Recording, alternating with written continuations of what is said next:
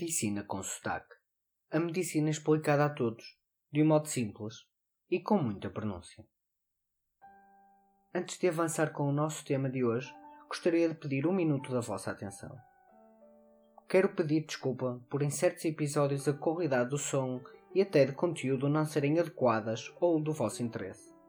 E nesse sentido, peço-vos tudo o que tenham a dizer, sejam críticas, ideias, seja sobre o som ou sobre os próprios temas, digam.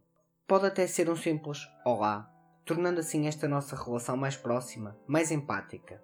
Já sabem, enviem e-mail para medicinaconsotaque.gmail.com Fico à vossa espera. Hoje vamos rever um dos Hs que já vimos anteriormente, dos 4Ts e 4Hs, as causas reversíveis de paragem cardiorrespiratória nas quais temos que pensar rapidamente sempre que temos um doente grave, de modo a poder pôr o coração a bater novamente. Antes de iniciar este caso, deixo aqui um até já às quatro novas estrelas que o nosso céu ganhou há precisamente uma semana. É para que os outros vivam que trabalhamos diariamente. Obrigado, João, Rosindo, Vega e Daniel. Saída para IC5 ao km 116, sentido Alfândega Mogadouro. No local, uma vítima de acidente de moto.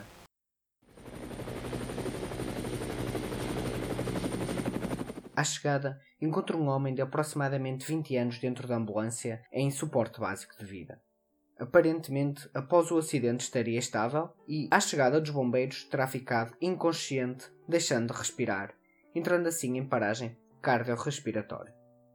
O cenário dentro da ambulância era dantesco. Naquele pequeno espaço fechado, os bombeiros desdobravam-se para ajudar. Um a fazer compressões torácicas, outro a ajudar a respirar e um terceiro a tentar garrotar a coxa que se encontrava a perder imenso sangue. De imediato iniciamos o suporte avançado de vida. Somos agora mais dois elementos a ajudar, mais mãos a trabalhar.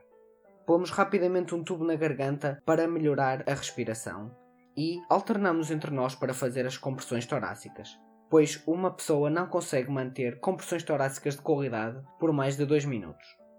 Começa a percorrer os 4Ts e os 4Hs pensando em cada um deles. Noto que o doente está muito pálido para um jovem, mesmo estando em paragem cardiorrespiratória. O enfermeiro diz-me que está a ser muito difícil pôr a agulha nas veias, pois estas estão muito finas. Espreito pela janela da ambulância e vejo que a estrada se encontrava cheia de sangue. Pergunto ao bombeiro se, entretanto, tinha conseguido garrotar a coxa. Ele diz-me que sim, mas que, entretanto, o doente perdeu muito sangue. Palpa a barriga, que aparenta estar mole.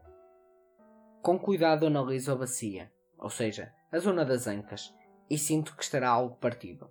Vou de imediato ao carro buscar um estabilizador pélvico e coloco. Entretanto, o enfermeiro diz-me que já conseguiu arranjar uma veia e começamos a fazer soro, muito soro.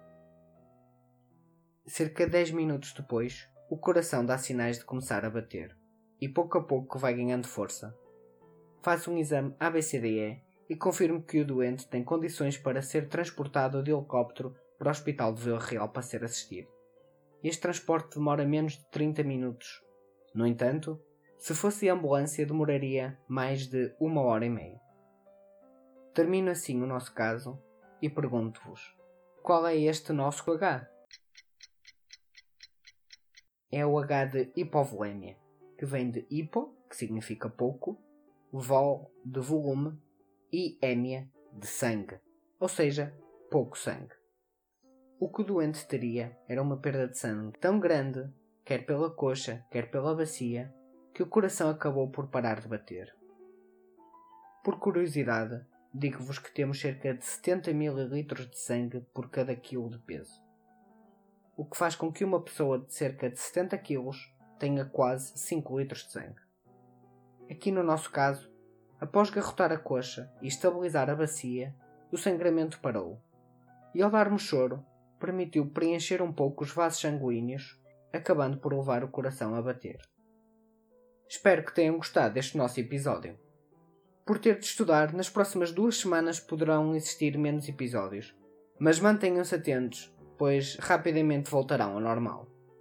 E não se esqueçam, enviem-me comentários, reclamações, sugestões e até um simples olá para medicinaconsotaque.gmail.com